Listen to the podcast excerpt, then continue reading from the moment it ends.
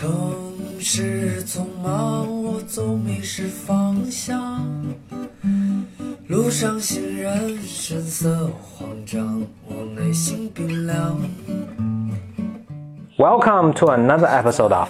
Blow Your Mind，两个人的公路播客。大家好，我是波峰。我是简玲玲。你美丽微笑，香香的味道就把我融化掉。我的今天我怀着特别激动的心情跟大家一起录这期节目，为什么呢？因为终于我跟简丽丽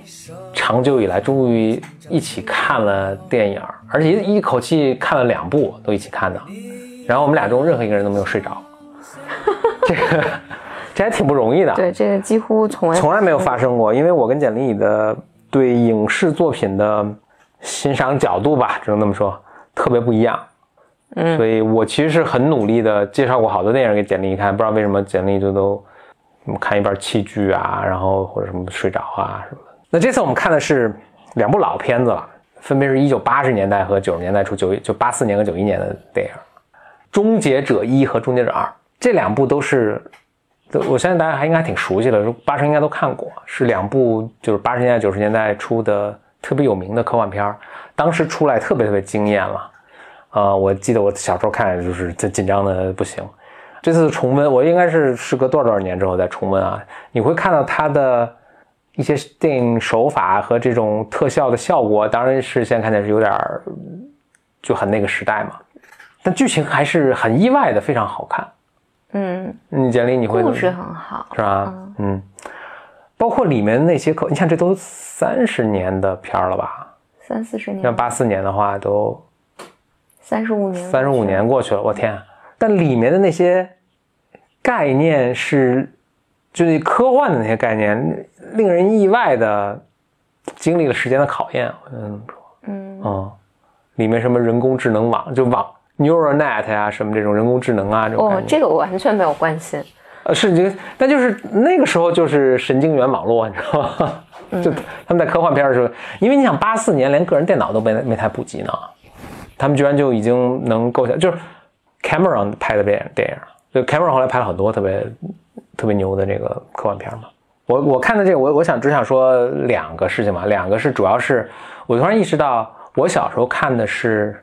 删节版的，有两个情节，我觉得就我我注意到，就是这两部电影其中各有一个镜头是被删掉，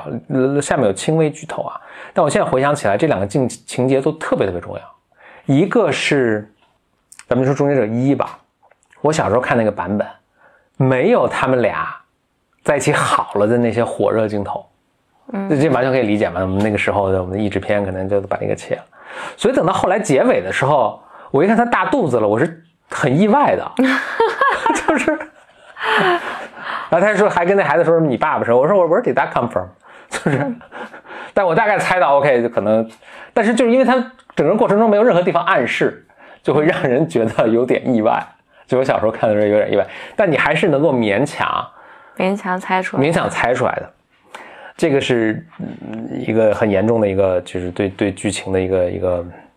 deprive 了一些剧情吧。还有一个是，那就是九一年的那部《终结者二》的时候，它里面其实有一个很重要的一个情节，机器人说说我现在大脑里芯片是只读，所以他不能学习任何东西。哦，然后那个孩子就跟他说说，那我能我能给变成可读写吗？嗯，机器人说你把我脑袋打开，然后里面做一个。他把脑袋打开那部分啊，我当时小时候看的译制译制版本的时候是删掉了，我怀疑他们觉得太血腥了，嗯因为太血腥了，所以被被删减。嗯，但对当时我就给我造成了一个很大的一个困惑，就他不是不能学习，对他不能，学习，怎么后来变能那又能学习？这是令我特别，而且结尾的时候，那个那个女英雄她不是说说，如果机器能够学习人性的话，我们应该也能学习人性，就这是很重要的一个一个细节。但是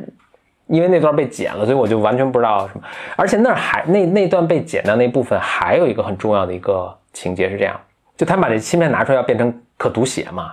他妈不是想趁这个机会想把这个芯片给毁掉嘛？嗯因为他觉得机器人反正都危险什么的。这孩子这儿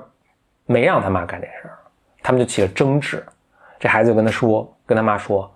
我我这是要领导世界的人，你我如果你都不听我的，我怎么能说服别人来跟追随我呢？就把他妈说服了。这个特别重要的是，就所有电影它都得有一个环节，就是它里面的主人公得有一个转变的机会。其实这个是这个小男孩一个转变的一个机会，这是一个小男孩转变的一个机缘。嗯，嗯，虽然这不是一个特别，因为这小男孩在里面不是特别重要的，就是对他未来是个并并列并列主角吧。但是其实在这儿他产生一个很大的一个变化，这个我觉得也是应该不应该，不应该被剪掉。或者就是嗯会让人有点奇怪的一个，就前后有点衔接不上的一个情节。嗯所以我就发现我小时候看的片子其实是是有删减的。嗯，所以今天还记得，就是释怀了心中的一些谜，陪伴我三十多年的谜团。我我我讲讲我看这个的感受啊。对，为什么没睡着？啊、哦，当然第一是挺好看的，第二，因为不若风看电影都是加速看的，嗯，所以我们是以某种倍速，不知道多少倍速呃，，一点五倍速看。所以看的还比较快，所以能睡着，确实很好。但我想讲一个，我今天在想这个问题。当然，它是很好很好的故事，但我觉得电影，因为它只有就是我不知道九十分钟或一百分钟左右，对，如果加速的话，就还连那都没有。嗯，嗯，他们都特别工整。真假？我想说，他讲故事的起承转合都特别的工整，真假？就是还是可预测。啊、但是，但是你回到你们三十多年前拍这个，我觉得是很还是很惊艳的，很惊艳了，肯定是很惊艳。但我记得，在就是从他什么时候交代人物，比如说施瓦辛格上来就杀啊、然后你什么时候发现他是机器人儿，什么时候交代，然后交代啊、各种情节，然后什么时候到高潮啊、什么时候很坏人对对对，什么时候坏人死掉啊、最后会怎样，然后就是从前到后都是可可预期的，就是很工整的一个。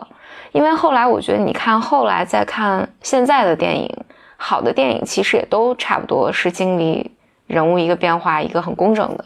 我想讲的是，因为我我最近两年、三年，我其实看电影并不多，嗯，看剧多，对我基本都在看剧，但因为这些剧它被拉的特别的长，嗯，它有更多的篇幅去讲讲一些更曲折的一些，嗯，对，所以它就会每个剧跟每个剧就会非常不一样，以及它的讲述的方法和起承转合都很不一样。嗯，是是这样的，就是嗯，你你因为你刚刚说电影工整，其实你看现在的电影更工整、更公式化，嗯而且我觉得还更缺乏想象力，就是他们还拍很多老拍续集。你比如说《终结者》现在都拍续集，拍到今年又要出一个新的续集，可能是《终结者八》了，可能都五吧，至少是。它不仅从题材、从这个叙事手法什么都特别特别特别特别公式化，嗯但剧确实是，也也很多情况下，它就是我觉得大家就是你说那个原因，哦，我觉得可能有两个原因，一个是现在这个剧的篇幅就特别长，你从一个俩小时讲一个故事，你像他们出 Detective 那都多少？嗯。十几个、二十个小时，嗯。就他能讲一个更篇幅更大的一个故事，那其实这个给编剧的一个一个一个施展空间其实更大。大家都会说，电影是导演的一个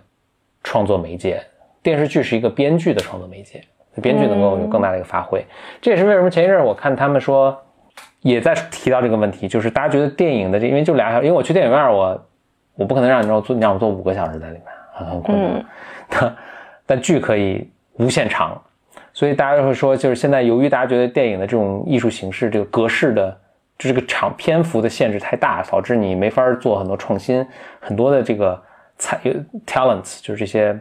人才啊，现在反归回归到电视这个媒介上了。然后电视呢，还有一个近两年的一个，这可能就是近两年突然出现的一个变化，就是像 Netflix、像 Amazon，他们就这种这种呃互联网新贵吧，你可以理解，开始进入到这个领域来。反正他们钱特别多，而他们商业模式也不太一样，所以他们就更愿意投一些更风险更高的，就是以前没人人没尝试过的这个题材啊、嗯呃，这个人才啊，什么这个拍摄手法呀、什么的，所以就你也会看，你就看现在这个剧拍的，我天啊，制作精美图跟电影一样，而且这个演员什么都巨棒，对，而且编剧都很棒。嗯，就是现在，包括 BBC 也拍了好多好多那个迷你剧，也都特别棒。嗯，嗯你真的看就跟电影一样，然后呃我觉得比电影比电影还好。比电影还要好，因为它它每一集都不工整，嗯嗯、每一季也不工整，就能给你很多惊喜。嗯，所以在这我还是要推要要推荐啊，来推荐。我不，我我这个其实以前在咱们这儿都推荐过，但我我我在想到两个最不工整的，嗯一个是《美国罪案故事》里面的第二季，它就是拍杀死范杀死范思哲，嗯哇，那个我觉得我忘了是导演还是编剧，反正总之那那个那个是一个，那个也是个艺术品，那个是个嗯。他他的那个拍的真的是个天才，因为他是他既不是以顺序拍的，也不是以倒序拍的，嗯，他是以一个每个单集是一个顺序，但是它整体是一个倒序，嗯。所以他从对他从范思哲被杀死开始，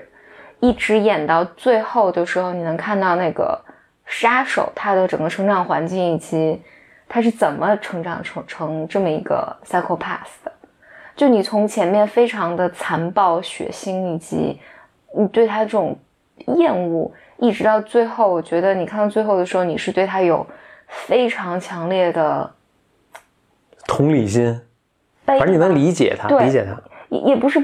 对你不是你你就我觉得你就是升起对人类的悲悯。我说的可能有点抓马，嗯，能看出你特别喜欢啊。对，但这个就是他的拍摄手法所带来的，嗯但肯定不是所有人都喜欢，因为我刚开始看头一两集的时候，这个剧也没有特别火嘛。对，因为看看的有点云里雾里，就是我觉得这个太艺术品了。第二就是《f l e a Back》，《f l e a Back》第二季，嗯 第二季那个就不是一个，因为《f l e a Back》，我就之所以我我一直在说它嘛，就是因为第一季和第二季，我觉得第一季也很好，但它是个人间的作品，第二季就 不是了此，去只应天上有。因为第一季你还是能够，它讲还是讲一个完整的故事的，嗯第二季不，第二季我觉得它就是一个叙事诗，嗯但是它表达了他所有的情感，就是它不工整，然后它也不是一个完整的故事，它是它是就是一首叙事诗，嗯，然后但是它表达了所有情感，所以我觉得这是它了不起的地方。所以我之所以会讲到这儿呢，我也是想你是每次都会推荐弗利卡？想讲一个，呃，我这两天在那个微信后台收到一个人的问题，他说因为因为因为看到我推荐的《f l e a Back》，他也去看了，嗯。但他没有 get 到他的好，啊，嗯，他他不觉得这个就是这个并没有触动到他，嗯，然后他说，于是他又他又上了豆瓣上去看他的影评，就大家就肯定也是把他吹上天嘛，嗯这种这种状况，所以这个就带给他了压力。嗯不喜欢就不喜欢呗，那是每个人有自己的口味儿，对啊，嗯嗯，就是不需要有压力。我我忘了，我我忘了他大概我给简历里推荐那么多电影，他没有一个喜欢的，我从来没有压力。对，嗯，就是因为但我觉得你应该有些压力吧？我给你推荐这么多好电影，你都不爱看。对，所所以如果这版本在听的嗯话，我还是很想讲，就是第一就是你不喜欢就不喜欢呗，这样，啊，就你总有你喜欢的，别人别人喜欢的，等等等等。嗯但我觉得人们可能容易产生这种，就你在一个集体里面，假设说你在一个集体里面，就是大家都喜欢这个，哎，你你不喜欢就会觉得自己有问题。我有一个相反的一个是吧？嗯，我如果特喜欢看电影，然后我一看，比如说哪儿，哎，大家评分怎么高？我想，哇，说明这是个流行作品啊。但但第二，嗯我我觉得就是这个不说明任何问题，啊嗯，就是这跟你的自我啊什么的没有任何关系。那也那还有一种情况就是大家都喜欢，就像波峰说的，那可能其他人品味不行，嗯这是可能的。然后第二就是，我觉得作品这个事情，无论是书啊、影视作品、电影作品，我觉得你在不同的年纪、不同的心境看是完全不一样的。，Yeah，嗯，有一些作品就是大家都说的好，但你这个时候看不下去，你可能过几年，你可能对它会有不一样的认识。有些作品可能早几年你特别喜欢，后来你就觉得哎，就是也不太行等等，所以不用 care，不用 care 其他人的，就不不用在意其他人的喜好想法。我觉得最多就是，比如说你看到有人推荐，比如说我推荐的这个东西，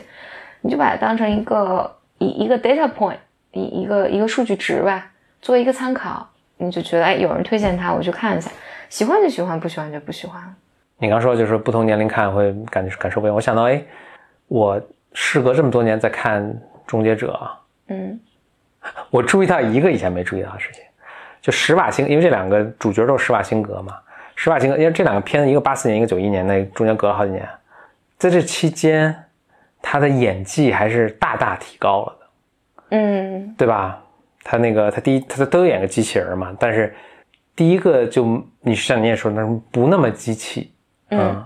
第二个呢，非常有趣的是，他既是更像一个机器人，但同时又更有人性。嗯嗯，所以我觉得这个还是，虽然你说他演一机器人好像不需要特别高的演技，但我觉得他还是哇，很高的演技，把握的很啊，对对对，反正就是反正有有，因为那个片儿出来的时候，有人就会。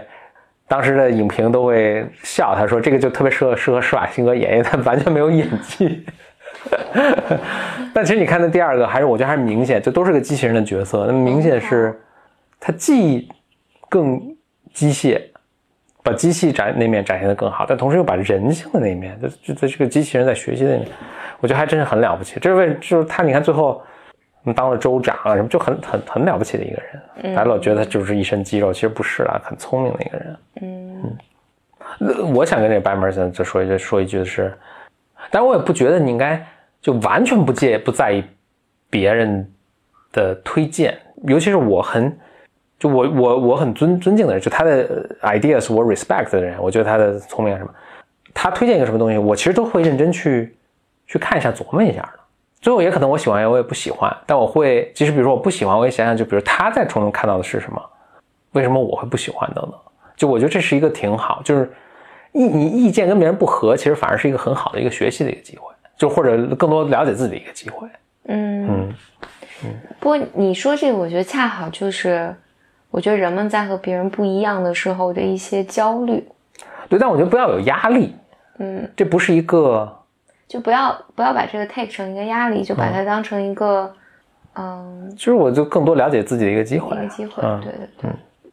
以及 Fleabag Fleabag 这个，包括我我一直在说那个杀死范思哲，嗯。以及我现在看的所有的剧，嗯，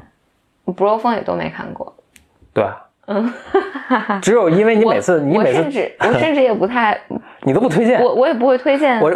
唯一一次就是呃，上次你因为 Fleabag 你推荐的特别狠嘛，我还动略有动心，说要不要我看，然后你你在播客里说我应该不会 get，嗯我就算了，不看了。对，对我我觉我觉我觉得是，我觉得我觉得《Fleabag Fleabag》这个剧，我觉得是有人能从中看到，就比如说它第二季，因为是跳开了整一个一个或者传统的叙事结构，它是给打破了的，嗯所以有人会看到这个的好。但是我觉得它里面讲了一些，是不是特别跟女性相关的一些对？我觉得它是不太容易非常跟女性一定年龄阶段，我觉得你你会你你要对它有些体验，你能你能可能更深刻的理解到它呀，他讲的这些东西。嗯，但 anyway 回回到我想回到电影和电视剧的这个主题上，因为现在有一些国产剧嘛，国产剧一直就有，也不是现在才有对。我我是说，因为我我觉得是因为电视剧的整个商业模式嗯这些年是有些变化的，嗯哼使得比如说一个剧它要拍了七十集，嗯因为我卖的广告整整收入都会更高一些，嗯，因为它按局呃很简单，按集收钱的，对，所以里面就会注很多水，嗯，嗯，情节特慢。对嗯去睡了一觉，醒来还这这话还没谈完呢。对，嗯，然后我我觉得这这是这是不好的，嗯不好的这个东西。我我但在美国有同样的问题，美国的剧也有哦肯定有嗯肯定有特又瘦又长的啊。有很多有有惆怅，但所以所以我觉得就是你去挑选好剧还是很重要，但是真的有很好很好的剧，是很多很好很好的剧。我特别惊叹的是，怎么这么多好？因为你动不动一阵儿说，哎，我在看一个新剧，我说嗯美国人也太能拍了，因为主要是美国人拍的，我感觉。我也有英国英国英国英英美英英剧真的拍的也很好。但你看，你应该没看过，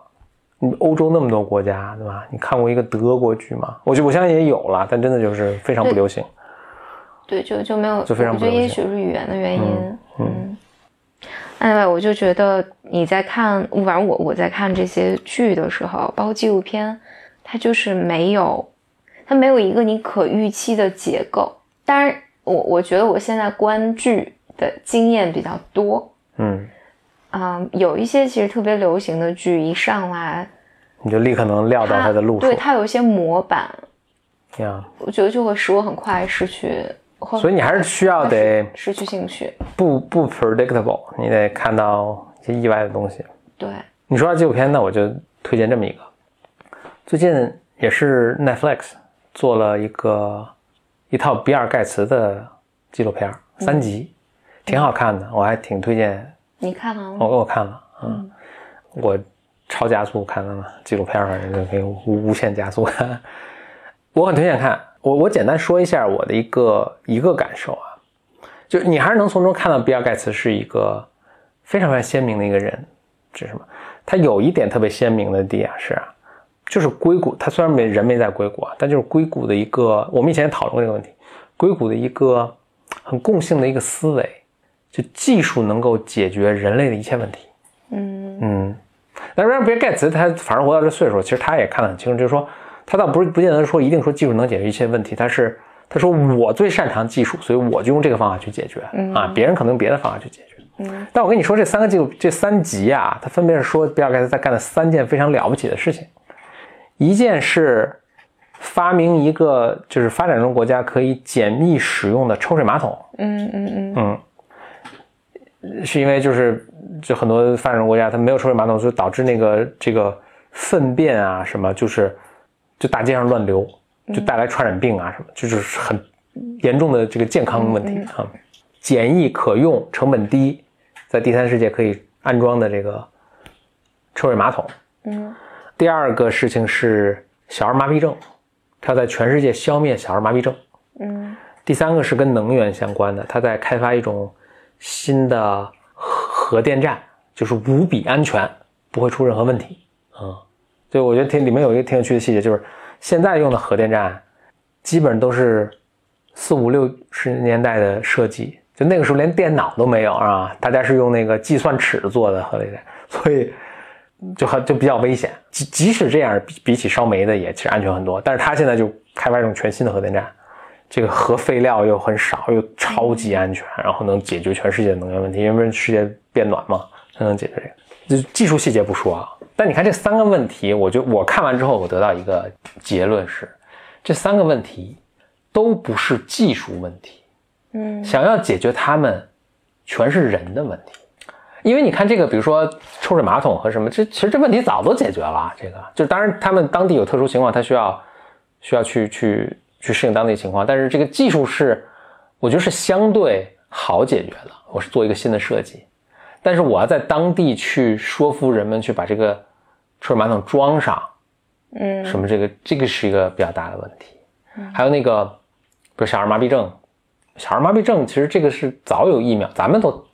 早都打过疫苗，是吧？就是在世界上大多数国家地区都已经解，但比如说当地他们是各种政变啊什么就很混乱，就他们派人去给当地什么打疫苗，结果都什么都都都遇到各种危险，去不了，嗯无法解决这个问题。核反应堆也是，就是他再怎么嘴皮子说破了，说我们这核反应堆是无比什么安全的，但是人们恐惧这个事情，尤其什么日本啊什么就出问，就那个爆炸什么的，人们恐惧这个东西，你就没法修，嗯。就最后其实都是人的问题。嗯，哎，你这让我想到以前就是 Tim Draper 啊是硅谷的一个呃投资人，啊。他当时跟我们讲，就说，因因因为我我们都是年轻的创业者嘛，他就说，你们如果开始创业的话，你就会知道，他说我就给你们一个忠告，就是你一一定要知道，人们是最讨厌和最害怕改变的，嗯是。但是你们要做的事情是就是要去改变，所以你们会遇到很多很多的困难，而这些困难都是你想象不到的。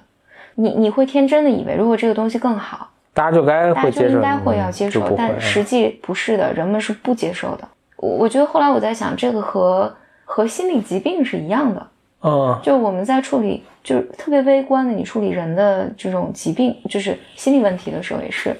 就是你看他总是要把自己放进一个虐待的关系里面，人总是要把自己放在一个熟悉的一个，就他觉得安全，但其实可能是非常糟糕的一对个。，所以就是外面，所以我觉得这也是我就是以前督导其实不断的会反复说，你不要认为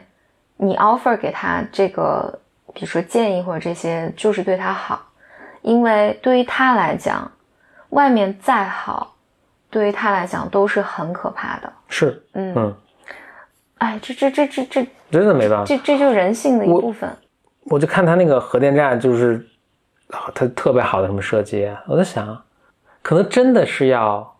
得过个两代人，就是这些对切尔诺贝利、对日本那个，就是前前一阵儿那个是哪哪个，就是海啸之后那个，嗯就这些记忆都被遗忘之后，可能人们才愿意会尝试这个东西。嗯就你你科学家再说一千道一万，人们都哪怕现在的核电站技术已经已经比比烧煤安全多了。核电站就是爆炸，大家说或者什么污染什么的，就说预测就是到现在为止，大家的数据是说可能最多死了那么几千人，但是就烧煤，由于污染环境带来导致什么呼吸道疾病啊、癌症啊什么等等，说每年都要死八十万人还是多少？嗯就其实你想想也对，就是煤的燃烧是非常，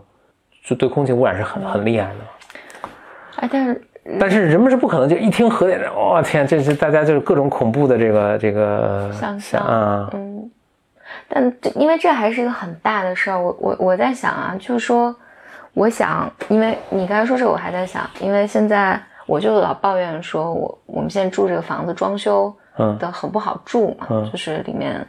反正就不是那么好住。嗯其实有一些很小的改变就可以改变它，嗯，但是就是很困难。嗯就是反正人就是特别不理智嘛，那这种真的没办法，哪怕你知道你自己不理智，你还是不理智，嗯，就无法无法克服。还有一个我在想，就是我现在比尔盖茨真是很了不起。哇，非常真的太非常了不起了因为多少人有再多的钱，不会为去去做，因为这些都是很困难的事情。嗯嗯，哎，这让我想到就是当时也是 Tim Draper，因为他也是一个 billionaire 嘛，嗯是亿万富翁。他当时在训练我们的时候，他也会说，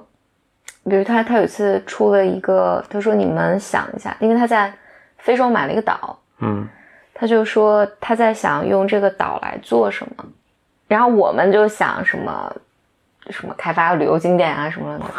然后 他想的就是如何能用这个岛来解决一些问题，比如说农业的问题啊、什么的问题，就总总总之就有这个资源，我们来解决一些人类的问题，嗯嗯，就很了不起吧。，Yeah，就是有些人就 think big 嘛，就是比尔盖茨当然是典型的，那伊朗马斯克那我就？所以我就在想，哇天哪，这这是什么样的？比尔盖茨在经历了什么样的人生？嗯嗯，他有机会，然后他有这个愿望来帮助人类。嗯哦，这这这这这真是，，Yeah，非常，总之非常了不起。然后嗯纪录片儿也很推荐大家去看了。我想回到我的那个 take away，就是技术是个很重要的，这就是这个嗯，解决这个整个问题中非常重要的一环。但我现在真是越来越深刻的感觉到，不是最重要的一环，就你得改变人心是最重要的一环。嗯那这个可能真的谁 谁谁也没有什么特别特别好的方法。这这，但但我我我觉得啊，这个东西可能是一个，